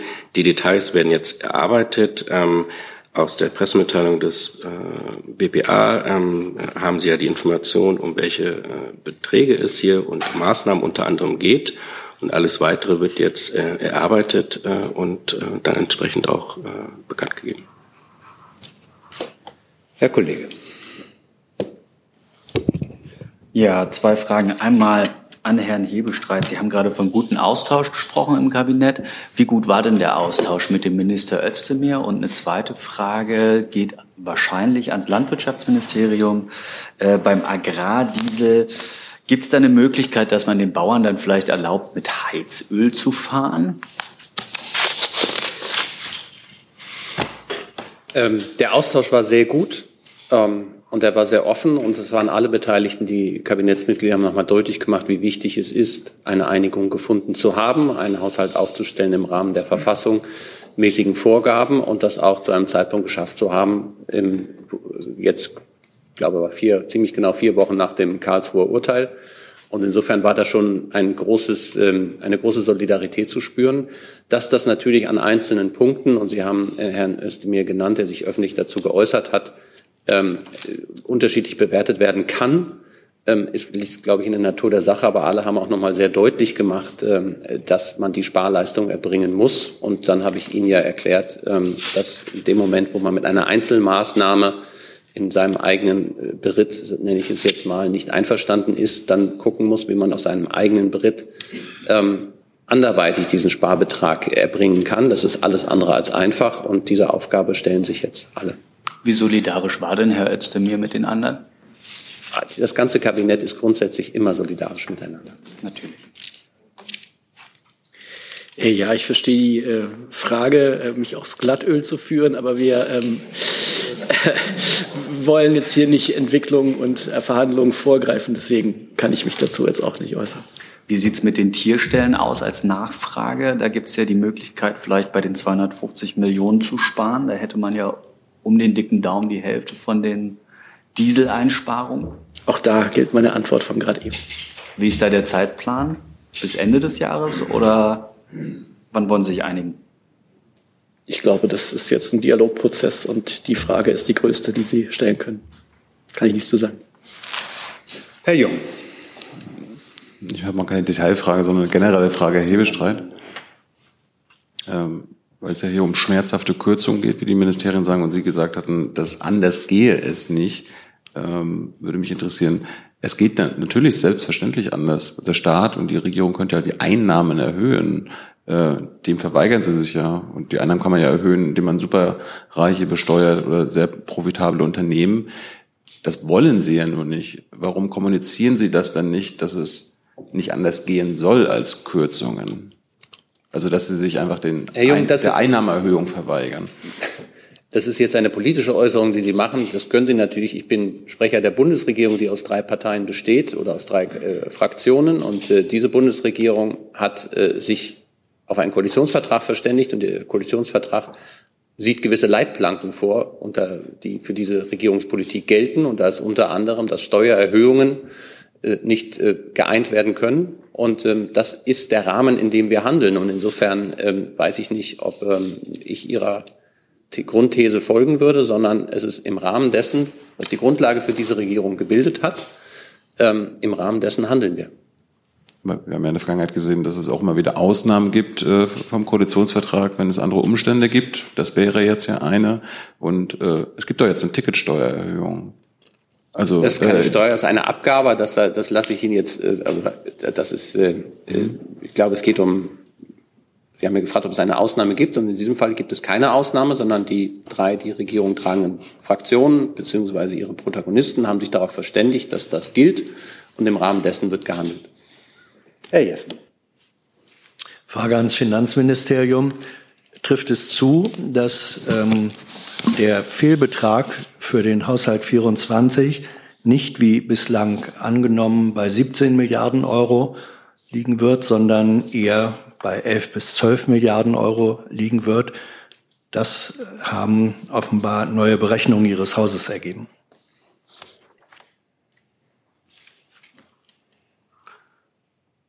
Nein, Herr Jung, ähm, bei den, äh, Herr Jessen, verzeihen Sie, verzeihen Sie, Herr Jessen, ähm, das war ein Versprecher. Äh, es bleibt dabei, ähm, was bisher auch kommuniziert worden ist. Äh, insbesondere verweise ich nochmal auf die äh, Ihnen äh, allen zugegangene ähm, Pressemitteilung. Herr Hebestreit hat sich dazu ja auch geäußert. Äh, und da finden Sie auf Seite drei ähm, Ausführungen im zweiten Absatz auch äh, zur Lücke. Das ist doch, ähm, das gilt weiterhin und äh, deshalb habe ich dazu auch nichts weiteres äh, auszuführen. Äh, Im weiteren Verlauf der Pressemitteilung werden die einzelnen Maßnahmen ja auch äh, ausbuchstabiert und mit entsprechenden äh, Beträgen versehen. Das heißt, äh, Berichte, die sich auf Informationen Ihres Hauses beziehen, in denen die Reduzierung des Fehlbetrags von 17 auf 11 bis 12 Milliarden explizit genannt wird, unter anderem darin begründet, dass für die Finanzierung von Sondervermögen weniger Geld benötigt werden werde als bislang angenommen. Diese Berichte sind falsch. Nein, das, das weise ich ausdrücklich jetzt äh, zurück. Äh, worum es hier geht, äh, der Regierungssprecher hat es ja eingangs und auch in den vergangenen Tagen mehrfach äh, äh, ausgeführt. Äh, die Bundesregierung steht äh, nach dem äh, entsprechenden Urteil des Bundesverfassungsgerichts vor erheblichen Konsolidierungsanstrengungen, Bemühungen. Da hat es eine Einigung gegeben und hier wird jetzt in der Pressemitteilung doch auch dargelegt, wie man dazu jetzt kommt, um die entsprechende Lücke zu reduzieren. Und da hat man verschiedene Bausteine und äh, die sind doch ausgeführt und dargelegt in der Pressemitteilung. Ansonsten verweise ich gerne nochmal, weiß nicht, wenn Herr Hebestreit nochmal das weiter erläutern möchte, aber es äh, ergibt sich doch aus der Pressemitteilung. Äh, Ich verstehe Ihre Antwort nicht, weil die erste Frage war gewesen, äh, bestätigen Sie Berechnungen Ihres Hauses, angebliche Berechnungen Ihres Hauses, dass der Fehlbetrag nicht 17 Milliarden, sondern 11 bis 12 Milliarden äh, betragen werde? Daraufhin sagten Sie, nein, so sei es nicht. Als ich dann fragte, also sind Berichte, die diese Differenz benennen, falsch, sagen Sie, nein, die wären nicht falsch. Was denn nun? Ich sage, dass ich erstens, wie immer, Berichte nicht kommentiere. Die Lücke wird durch verschiedene Maßnahmen geschlossen. Dazu gehören unter anderem, äh, dass äh, Rücklagen aus äh, Sondervermögen herangezogen werden, sowie äh, eine Neuberechnung der äh, Zinsausgaben und weitere Bausteine, wie Sie es aus der Pressemitteilung äh, erkennen können, Beiträge aus den Ressorts und zu anderen Maßnahmen. Das, ich sehe hier keinen Widerspruch und auch ähm, keine Kritik. Frau Markmeier. Ja, hallo, Markmeier, EPD. Ich muss noch mal zurück zum Bundesarbeitsministerium leider.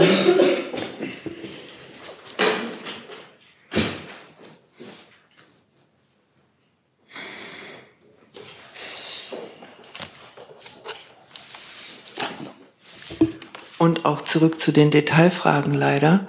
Ähm, da steht jetzt in dem Papier, 500 Millionen würden äh, bei der Rente an Bundeszuschuss gekürzt. Ist das der schon im Juli vereinbarte Betrag oder sind das nochmal äh, nicht 500, 600 Millionen extra? Und das andere, äh, wie begründet sich die Zahl, also die Einsparung, ich glaube 500 Millionen bei den beim Jobturbo, das ist ja eine reine Annahme, dass man eine halbe Milliarde spart, weil man Leute in Arbeit bringt. Ähm, zumal heute Nachrichten kommen, dass die Ukraine auch mit den Integrationskursen noch Schwierigkeiten haben. Können Sie dazu was sagen? Wie kommen Sie da auf die Zahlen? So, was war die allererste Frage? Die Rente. So, die 600 Millionen Euro. Nein, ähm, die 600 Euro, die 600 Millionen vorher, das war eine separate Vereinbarung. Die 600, die Sie jetzt in dem Papier finden, das ist eine zusätzliche Summe für 2024. Ähm, Stichwort Jobturbo, 500 äh, Millionen Euro. Das ist, wie vorhin auch schon, ähm, eine Prognose natürlich. Ähm, das ist, Sie müssen äh, bestimmte Annahmen treffen, um auf eine bestimmte Zahl zu kommen. Und wir haben äh, gewisse Anzahl von Geflüchteten in den Kursen. Die kommen jetzt raus aus den Kursen. Die können in äh, Arbeit gebracht werden. Da gibt es Erfahrungswerte. Und so kam man dann in den äh, Gesprächen auf die 500 Millionen Euro. Also es basiert eben auf Erfahrungswerten und Sie müssen letztendlich dann eine Prognose treffen, ähm, auch für die 500 Millionen äh, gleich treffen oder es etwas länger dauert oder früher, das kann ich Ihnen heute noch nicht sagen. Aber es ist eine realistische Einschätzung. Herr Stein. Ja, gar nicht so detailliert, aber vielleicht dann doch wieder. Wahrscheinlich ist es Herr Kall, vermute ich, weil das BMI federführend ist. In dem Papier heißt es so schön, der Gesetzentwurf zur Reform der Beamtenalimentation wird angepasst. Ähm, wenn ich das richtig in Erinnerung habe, geht die Änderung bei der Beamtenalimentation ja auf ein Bundesverfassungsgerichtsurteil zurück. Und ich hatte es so verstanden, dass Sie das eigentlich eins zu eins umsetzen. Ähm, Vielleicht können Sie erläutern, wo Sie da noch 150 Millionen Euro gefunden haben, um trotzdem verfassungsgemäß die Beamten zu alimentieren. Ja, dazu kann ich sagen, dass das ja ein Gesetzentwurf ist zur Änderung der amtsangemessenen Bundesbesoldung. So schön heißt, der noch in der Ressortabstimmung ist, also an dem ohnehin noch gearbeitet wird und entsprechend die jetzt gefundene politische Einigung zum Bundeshaushalt da berücksichtigt wird in der weiteren Erarbeitung des Gesetzentwurfs und das strukturell berücksichtigt werden wird. Was bedeutet das? Bedeutet, dass die Berechnungen entsprechend getroffen werden, dass ähm, dieser Betrag äh, da gespart werden kann und das selbstverständlich im Einklang mit der Rechtsprechung steht. Stehen wird. Wie gesagt, das ist ein Gesetzentwurf, an dem gearbeitet wird und in den, insofern, das macht es vielleicht leichter als an anderen Stellen, da auch eben noch Änderungen einfließen können. Herr Eckstein. Oder Herr Kliss dazu? Das ist sehr nett. Ja, ans Bundesverkehrsministerium ähm, haben die Kürzungen der Regionalisierungsmittel Auswirkungen auf das Deutschlandticket? Grundsätzlich gilt das, was hier schon die ganze Zeit gesagt wird, aber das Deutschlandticket würde ich an dieser Stelle vor die Klammer ziehen und sagen, dass uns keine Auswirkungen hierauf bekannt sind. Dann noch ein Zusatz. Vor dem Haushaltsurteil hieß es ja im Koalitionsbeschluss, äh, dass man zusätzlich 45 Milliarden Euro für Investitionen der Bahn braucht. Äh, wenn es jetzt weniger Geld ist, können Sie sicherstellen, dass alle 40 hochbelasteten Streckenabschnitte wie geplant im nächsten Jahr generalisiert werden? Ja, auch weil in Ihrer Frage eine, eine, sich ein Fehler eingeschlichen hat. Wir werden im nächsten Jahr nicht 40 Hochleistungskorridore äh, sanieren, sondern bis 2030 40 Hochleistungskorridore sanieren. Das sind eben die Bahnstrecken, die in Deutschland am stärksten belastet sind. Äh, man kann sich das vorstellen wie einen verstopften Filter. Unten muss man dann eben äh, das Loch frei bekommen. Die sind momentan in einem sehr schlechten Zustand und hier gehen wir mit einer Generalsanierung ran. Das heißt, wir sperren für äh, mehrere Monate die Strecke komplett und erneuern diese Strecke komplett, sodass wir eben auf diesem hochbelasteten Kernnetz äh, dann peu à peu keine äh, Beeinträchtigungen mehr haben werden. Ähm, und äh, nochmal zurück auf die Finanzierung dann. Also für nächstes Jahr, für 24 steht exakt eine Strecke an. Das ist die Riedbahn, die am stärksten belastete Strecke in Deutschland. Jeder siebte Fährtverkehrszug fährt durch, diese, äh, durch, diese, durch diesen Korridor. Das sind 300 Züge am Tag. Hier wird äh, mit Ende der EM im nächsten Jahr die Sperrung begonnen und äh, nach Angaben der Bahn werden wir dann eben bis Weihnachten 24 hier durch sein und damit den ersten dieser Hochleistungskorridore saniert haben. Hier sind auch alle Aufträge vergeben. Äh, hier steht alles. Ähm, und wie Sie der Mitteilung aus, äh, aus dem BPA gestern auch entnommen haben, sind für die Bahn auch äh, erhebliche Milliardensummen vorgesehen, sodass wir eben diesen Finanzhochlauf den wir insbesondere als Signal in die Bahn- und Baubranche brauchten, jetzt wieder ihre Bemühungen nach Deutschland zu richten, äh, hier Personalaufwachs machen zu können, die entsprechende Maschinentechnik äh, wieder hier im Land zu bündeln. Äh, das sehen wir als gegeben an. Ja. Dankeschön. Eckstein schreibt gleich nochmal drauf. Der Kollege, bitteschön. Ja, vielen Dank, Hans von der Burchardt vom Politico. Ich hatte eine Frage, vor allem erstmal an Herrn Hebestreit, da Sie ja bei der Kabinettssitzung dabei waren. Gab es da noch eine Aussprache darüber, ähm, dass diese Einsparungen vielleicht etwas weniger schmerzhaft sein könnten, wenn man jetzt nochmal neue Gelder findet? Also ich beziehe mich da vor allem auf die Meldung heute, dass ähm, ja wohl 720 Millionen ähm, von einer russischen Bank, glaube ich, da also an Vermögen eingezogen werden sollen. Da hätte ich nochmal separat später eine Frage ans äh, BMJ, aber erstmal zum Haushalt bezogen. Also ähm, Gab es irgendwelche Aussprache, gibt es da Überlegungen, dass dieses Geld ja auch genutzt werden könnte, um jetzt bei diesen Einsparungen da lindernd äh, tätig zu werden? Vielen Dank. Das letzte ist ein schönes Wortspiel. Nein. Kurze Antwort. Dann der Kollege davor.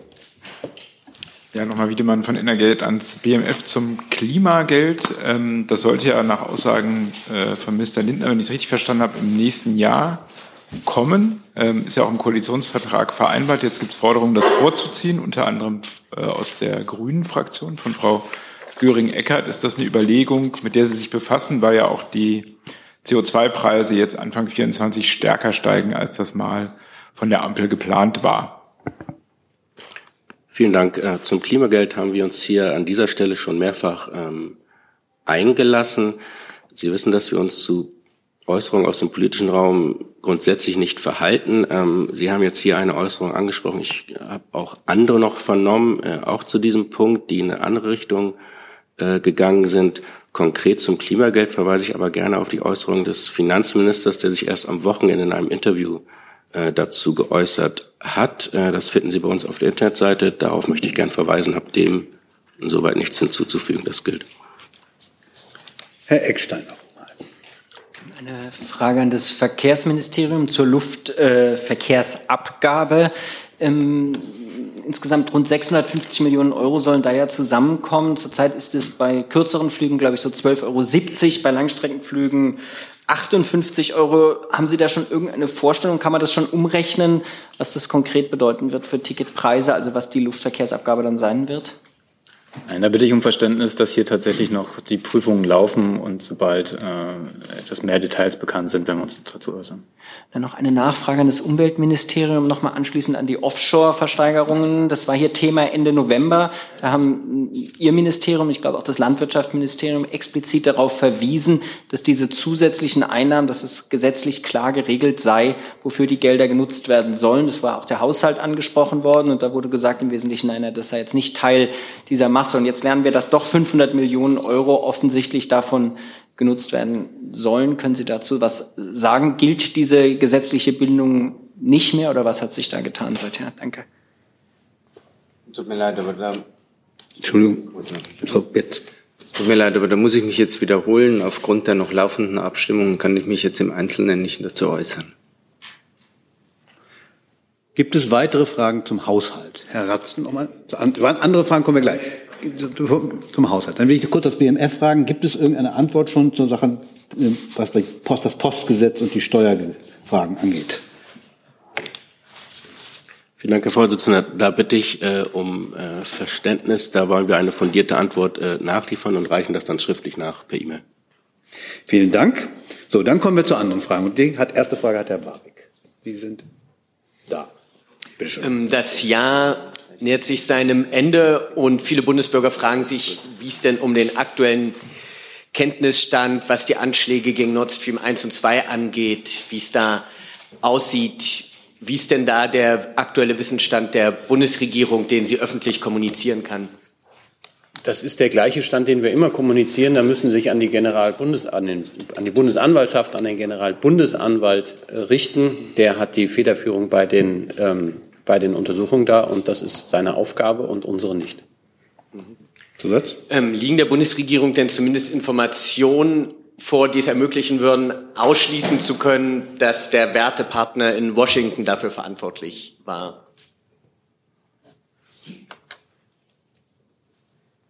Da fällt mir jetzt nicht mehr viel ein, ehrlich gesagt.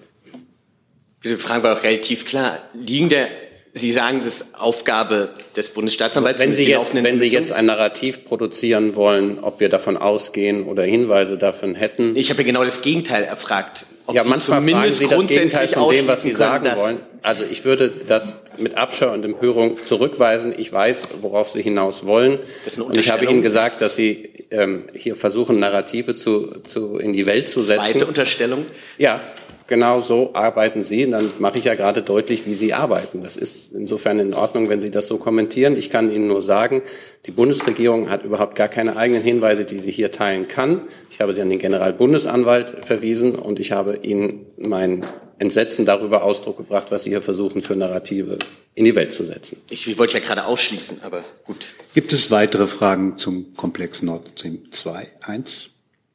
Sehe ich nicht. Äh, dann kommen wir zu Herrn Thurau, glaube ich. Herr Thurau ist schon weg.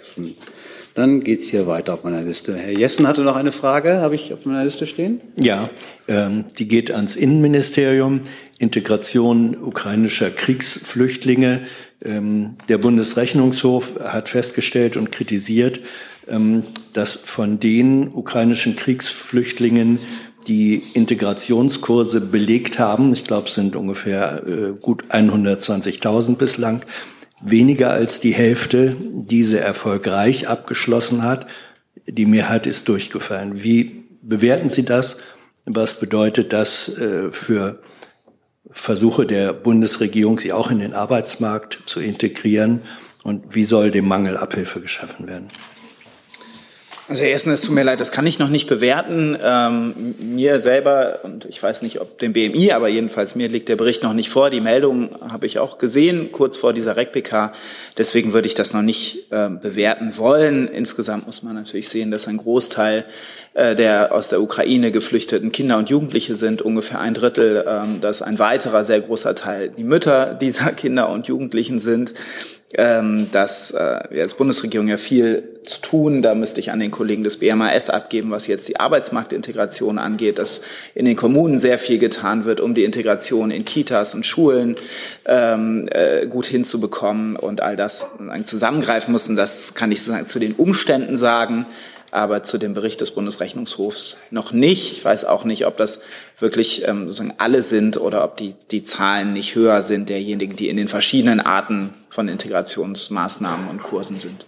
Also der, wenn Sie noch nachliefern wollen, dann darf ich den Hinweis äh, erlauben, dass die Zahlen, die hier genannt werden, diejenigen sind, die zu staatlichen Integrationskursen zugelassen wurden. Das sind 163.000 von allen. Da sind andere Integrationsmaßnahmen nicht mit beinhaltet, sondern es sind die zu den staatlichen Integrationskursen zugelassenen, die sie auch abgeschlossen haben. Und von denen hat nach den Zahlen des Rechnungshofs weniger als die Hälfte diese Integrationskurse erfolgreich abgeschlossen. Das heißt, das ist sozusagen ein Nettopaket. Wenn Sie das jetzt noch nicht kommentieren können, können Sie es aber vielleicht proaktiv dann machen, wenn Sie den Bericht kennen. Vielleicht fragen wir nochmal das BMAS, ob es dazu ähm, Erkenntnis oder eine. Nein, uns liegen auch keine Erkenntnisse vor, deshalb kann ich das auch nicht kommentieren. Dann warten wir auf eine Nachricht und Frau Dudin ist dran. Äh, da. Eine Frage geht ans BMWK, Stichwort Lieferkettengesetz. Ähm, Das äh, zuständige BAFA will zum Stichtag 1. Juni 24 äh, das Vorliegen der Unternehmensberichte über die Erfüllung der Sorgfaltspflichten überprüfen. Ähm, vor zwei Monaten oder so gab es ja mal Meldungen, dass der Minister erwägt, diese Berichtspflichten auszusetzen. Wie ist denn da der Stand? Also richtig ist, dass das BAFA die Berichte entsprechend des Gesetzes einsammeln wird. Und der Minister hat sich nicht dagegen ausgesprochen, ähm, dass diese Berichte, sondern er hat sich gegen doppelte Berichtspflichten, die gegebenenfalls entstehen könnten, ausgesprochen. Und insofern, ähm, genau, dazu laufen die Gespräche und das heißt, ähm, jetzt wo auch auf EU-Ebene eine Einigung erzielt wurde zum Lieferkettengesetz, wird es aber bei den Berichtspflichten bleiben, außer das EU-Gesetz tritt überall in Kraft. Das, verstehe ich das richtig? Diese, es gab eine Einigung im Trilog dazu, das ist auch richtig und äh, muss vom Rat noch bestätigt werden. Und wie gesagt, dazu laufen dann die Gespräche. Also dazu laufen die Gespräche noch, wie, wie dann die Implementierung passiert. Aber es bleibt erstmal bei den Pflichten zum 1. Juni 2024. Ja. ja. Gibt es weitere Fragen zum Lieferkettengesetz? Das sehe ich nicht. Dann ist Herr Wiegold dran. Ja, ich möchte gerne das schöne Thema Rotes Meer aufmachen und beginne mit einer Frage an das Auswärtige Amt. Ähm, da ja, wie wir vom BMVG gehört haben, eine Anfrage der USA auf Beteiligung an der Mission Prosperity Guardian geprüft wird, in dem für Mandate zuständigen AA, welche völkerrechtlichen Grundlagen werden für ein solches Mandat betrachtet? Ja, vielen Dank, Herr Wiegold. Ähm, vielleicht noch mal einmal zum Komplex. Sie beziehen sich ja auf die Angriffe der Houthis aus dem Jemen auf zivile Handelsschiffe im Roten Meer die wir ja von Anfang an äh, mit klaren Worten immer wieder verurteilt haben. Wir haben das gestern auch nochmal im Rahmen der G7, der EU und der NATO getan. Das Statement finden Sie auch bei uns auf der Homepage. Ähm, wir sind ähm, zu dem Thema mit unseren europäischen und mit den amerikanischen Partnern im Austausch, wie man in Zukunft diese Angriffe vereiteln kann. Und dazu gehört eben auch die Frage über eine mögliche Beteiligung an der von Ihnen genannten äh, Operation. Da laufen jetzt die internen Prüfungen und ich kann jetzt hier auf dieser Bühne und an dieser Stelle nicht spekulieren über etwaige äh, Mandatsbeteiligung etc. Vielleicht kann ich ein bisschen. Entschuldigung? Ja. Vielleicht kann ich nur ergänzend beitragen. Ähm, in der Berichterstattung wird ja vereinzelt der Eindruck erweckt, die deutsche Marine ähm, hätte keine Kräfte, um dem Ziel der Operation ähm, etwas beizutragen. Das kann ich nur als falsch darstellen. Ähm, Sie können auf unsere Seiten schauen, wenn ich hier auf die Fregatte 124 die Typen schaue, ähm, und das sind ja die Hessen, die Hamburg und die Sachsen, sind die genau hierfür designt worden mit dem Schwerpunkt Luftverteidigung auch, um einen Verband zu schützen. Sie könnten das also tun. Und im Militärischen ist es eben gute Geflogenheit, sie dahin zu stellen, wo sie gebraucht werden, wenn es denn den politischen Auftrag dafür gibt. Das ist vielleicht manchmal etwas schmerzhaft für die Besatzung, wenn sie dann gerade aus einer anderen Verpflichtung kommen. Aber ähm, ich wollte nur deutlich machen, dass es ähm, Möglichkeiten gibt, für die Marine hier zu unterstützen. Und ähm, ergänzend dazu muss es ja nicht immer diese eine Fähigkeit sein, die im Fokus steht, sondern ähm, es hilft ja nichts, wenn da nur Zerstörer und Fregatten ähm, aufgerufen sind, sondern es geht auch immer um Logistik, es geht auch immer um Führung und Aufklärung und andere Fähigkeiten, die beigestellt werden können. Und dieses Gesamtpaket muss natürlich auch abgesprochen werden und so wie Herr Wagner es eben ausgeführt hat, auch ähm, dann mit dem Parlament besprochen werden, wenn es dann so angezeigt ist. Vielleicht kann ich dann auch noch ergänzen, dass es natürlich aktuell eine große Bedrohung für die zivile Schifffahrt gibt in dem Gebiet durch die Houthis und ähm, insbesondere die Aufforderung an den Iran ergeht, ähm, ihre Proxys, wie Neudeutsch das so schön heißt, aufzufordern, das zu unterbinden, zu unterlassen. Es hat gravierende äh, Auswirkungen auf den Welthandel, es hat gravierende Auswirkungen auf die Sicherheit auf diesen Schiffen und das ist nicht hinnehmbar. Zusatz? Zusätzlich erspare äh, Herrn Kollatz die Frage, wie viel F-124 einsatzbereit sind, insbesondere die Sachsen nach dem Einbau der VLS. Aber die Frage an Herrn Wagner, ähm, ich möchte natürlich nicht internen Beratung des Auswärtigen Amtes in irgendeiner Form vorgreifen. Mich würde nur interessieren, wo äh, Artikel 24.2 Grundgesetz erfüllt werden könnte für eine solche Mission. Also Herr Wiegold, bevor ich jetzt hier auch in Anbetracht der Zeit in längere Vorträge darüber abgleite, was die verfassungsrechtlichen Grundlagen für Auslandsansätze der Bundeswehr sind, das könnten Sie im Übrigen wahrscheinlich sogar noch viel besser als ich. Wir prüfen das jetzt intern ähm, und ähm, werden dann, wenn wir zu dem Entschluss kommen und wenn die Entscheidung gefasst wird, dass wir uns an dieser Mission beteiligen sollten, ähm, äh, dazu auch informieren, ähm, auf welcher Grundlage und auf welchem Mandat äh, wir dem Bundestag das dann vorschlagen. Herr Jung dazu. Zwei Verständnisfragen. Gibt es eigentlich einen Anspruch äh, für deutsche Schiffe, zivile Schifffahrt, kommerzielle Schifffahrt auf freie Fahrt durchs Rote Meer? Und können diese Schiffe und Reedereien nicht woanders langfahren? Ich weiß Damit nicht, sie nicht militärisch geschützt werden müssen. Ja, Sie können woanders langfahren. Das tun Sie im Augenblick auch. Nämlich einmal um Afrika rum. Die Schiffsreise dauert damit, glaube ich, knapp zwei Wochen länger. Und? Also warum ist das dann ein Problem, anstatt jetzt äh, militärisch dort?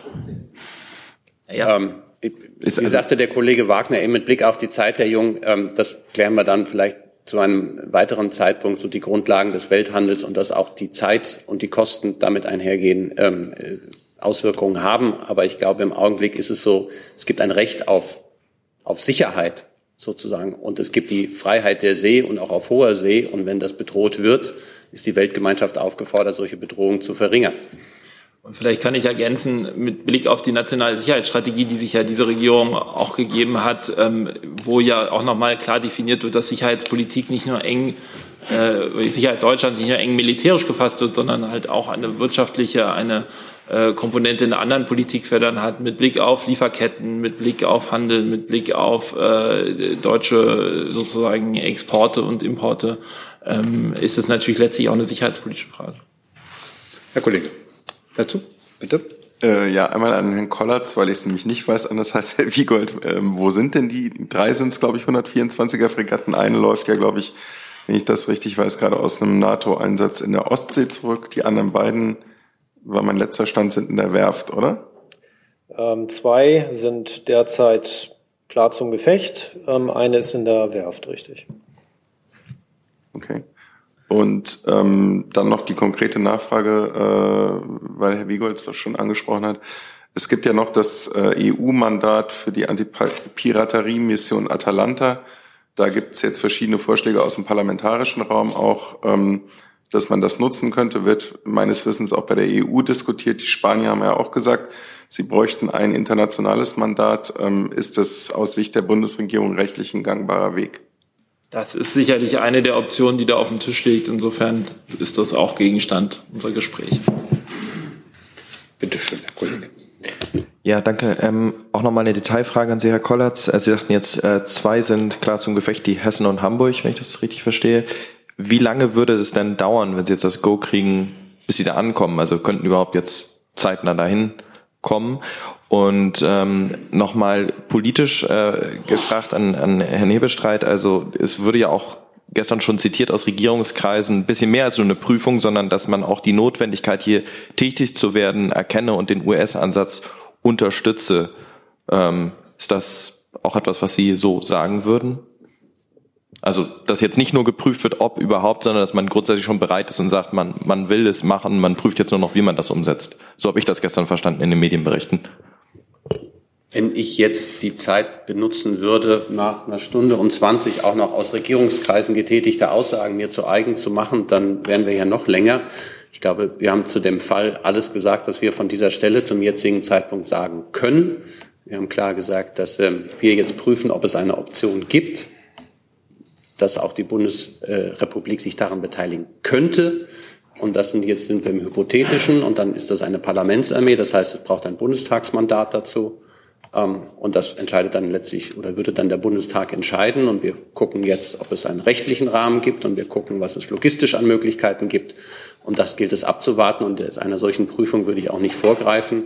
Ähm, grundsätzlich ist, und das versuchte ich auch mit meinen Worten deutlich zu machen, dass die Aufforderung an diejenigen geht, die im Augenblick die internationalen Handelsrouten bedrohen ähm, und auch Leib und Leben von Seeleuten aufs Spiel setzen, das zu unterlassen. Gibt es weitere Fragen zu dieser möglichen Marinemission? Vielleicht ergänzt noch ganz abschließend. Zu Einzelsystemen kann ich natürlich keine Stellung nehmen und Zeitlinien, so wie Herr Hebestreit das ausgeführt hat, sind hypothetisch. Herr Ratz noch dazu?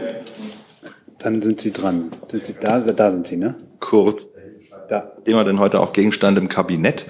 Und angesichts der jetzt kommenden Feiertage, wie könnte man sowas dann relativ schnell dann doch noch beschließen?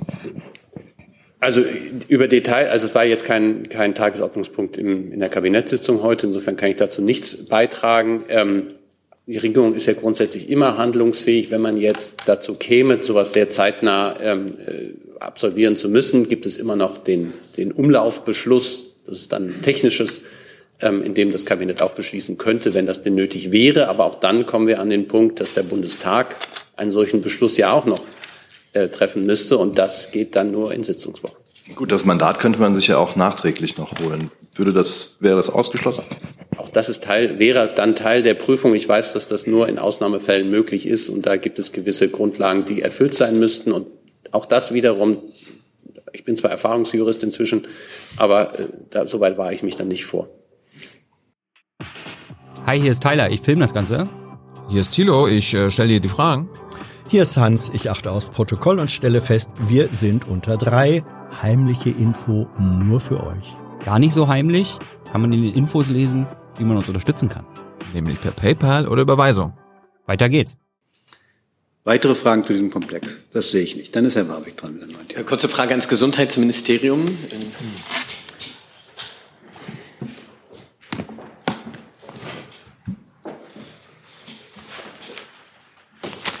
Ähm, es gab in letzter Zeit ja einige Berichte über Fremd-DNA, äh, DNA über Grenzwert in Impfstoffchargen von BioNTech. Pfizer, da würde mich nur interessieren, können Sie kurz darlegen, wieso das Gesundheitsministerium und das ihm unterstellte Paul-Ehrlich-Institut nicht selbst entsprechende Untersuchungen vornehmen lassen, um diesen Vorwurf entweder dementieren oder bestätigen zu können? Ähm, Herr Warwick, äh, ganz kurz, wir hatten dieses äh, Thema hier schon und tatsächlich diese Behauptung, dass äh, äh fremde DNA in diesen Impfstoffen äh, über den Grenzwerten halt ähm, gefunden wurde, die ist falsch. Ähm, es gibt äh, Vorgaben, die die EMA dazu macht. Es gibt Grenzwerte, die definiert werden und es gibt auch Untersuchungen. Jede Charge muss geprüft werden und keine der bislang, bislang untersuchten Chargen hat tatsächlich eine Überschreitung dieses Grenzwerts ergeben.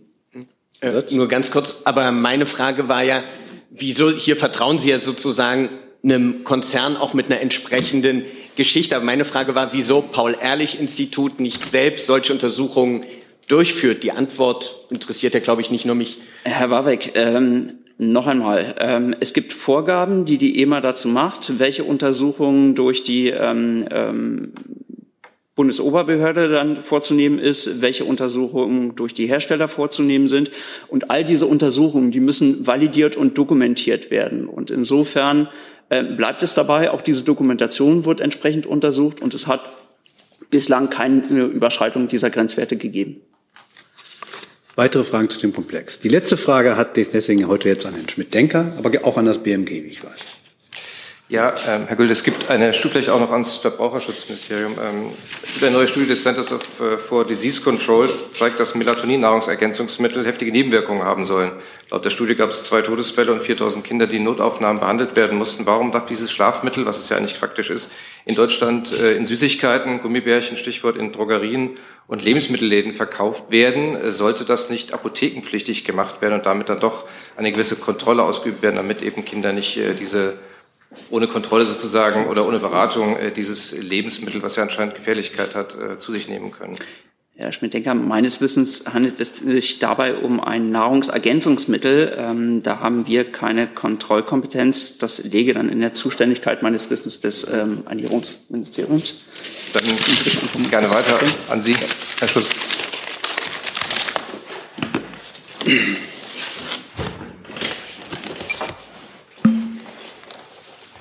Ja, uns äh, sind die Berichte auch bekannt und zu Ohren gekommen. Wir beobachten das mit großer Sorge und äh, appellieren an die Eltern, dieses Mittel nicht als Medikament einzusetzen. Äh, mehr kann ich dazu im Moment von hier aus nicht sagen. Ja, aber es wäre doch Aufgabe der Regierung zu verhindern, dass es einfach gekauft werden kann in jedem x-beliebigen Edeka oder DM.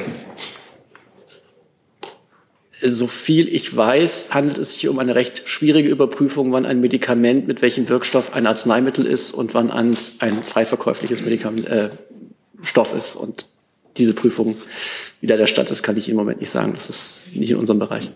Hat das Verbraucherschutzministerium da eine Meinung dazu? Ähm, tut mir leid, aber zuständigkeitshalber kann ich den BML-Ausführungen jetzt an dieser Stelle nichts hinzufügen. Ähm, das ist äh, meines Wissens nicht ähm, im Bereich des Verbraucherschutzministeriums. Sollte ich mich da irren, ähm, ergänze ich das gerne. Danke. Aber Herr Feldhoff, hier noch eine Abschlussfrage, wenn ich darf, zu einem ganz anderen Thema. Gut, dann fragen Sie. Nämlich an Herrn Hebelstreit. Ähm, es geht um den Bundeskanzler. Ähm, wir hoffen, dass er wieder ähm, im Gesundungsprozess voranschreitet. Ich wollte fragen, wo er denn seine Ferien, seine Feiertage verbringen wird über Weihnachten. Das ist ja meine beliebte Frage natürlich. Und wir wissen ja, dass er gerne über die Feiertage auch verreist. Vor zwei Jahren hat er es zumindest getan, letztes Jahr nicht. Äh, wie sind denn seine Pläne für dieses Jahr? Wissen Sie das? Also ähm, vielleicht zum Genesungsprozess. Ich habe gerade die Information bekommen, dass er negativ getestet ist. Insofern ist das eine gute Nachricht, die Sie sicherlich alle erfreuen und erleichtern wird. Er hatte auch die ganze Zeit nur sehr äh, leichte Symptome. Er wird in den Urlaub, ähm, er wird einen Urlaub antreten. Und wir machen das traditionell so, damit wenige von Ihnen sich auf die Suche nach ihm machen müssen, ähm, dass wir es im Nachgang der Rückkehr seines Urlaubs grob mitteilen, wohin er fährt. Er wird mit, gemeinsam mit seiner Frau reisen und ähm, auch pünktlich zur Neujahrsansprache wieder in Berlin zurück sein. Kann er sich also den Weihnachtsbaum wie alle Jahre zuvor sparen? Das hat er ja mal gesagt in einem Interview. Ähm, er wird damit keiner Tradition brechen. Gut, dann haben wir noch eine kurze Nachlieferung des Digitalministeriums zum Dienste, Gesetz digitale Dienste, glaube ich. So ist es genau. Die Frage von Herrn Kuhn vorhin war leicht unpräzise. Es ist so, dass äh, Anbieter, die keinen Sitz in der EU haben, sehr wohl einen Zustellungsbevollmächtigten haben müssen. Plattformen, die in der EU sitzen, brauchen wiederum keinen. Einschlägig ist hier das Urteil des EuGH vom 9.11.23. Vielen Dank. Dann darf ich mich bei Ihnen bedanken für die, nicht für dieses Jahr, aber für diese Woche. Wir haben uns entschieden, dass wir am Freitag keine REC-PK machen. Äh, und äh, Ihnen und uns allen wünsche ich schöne Feiertage und soll sich nicht wieder, noch nicht wiedersehen, einen äh, guten Rutsch. Äh, ich hoffe, dass nach den letzten Tagen, die etwas hektisch waren, wir jetzt ein paar ruhigere Tage haben. In diesem Sinne jetzt schon ein schönes Wochenende. Ich schließe mich sehr gerne den Wünschen an und wir sehen uns auf der anderen Seite des Jahres.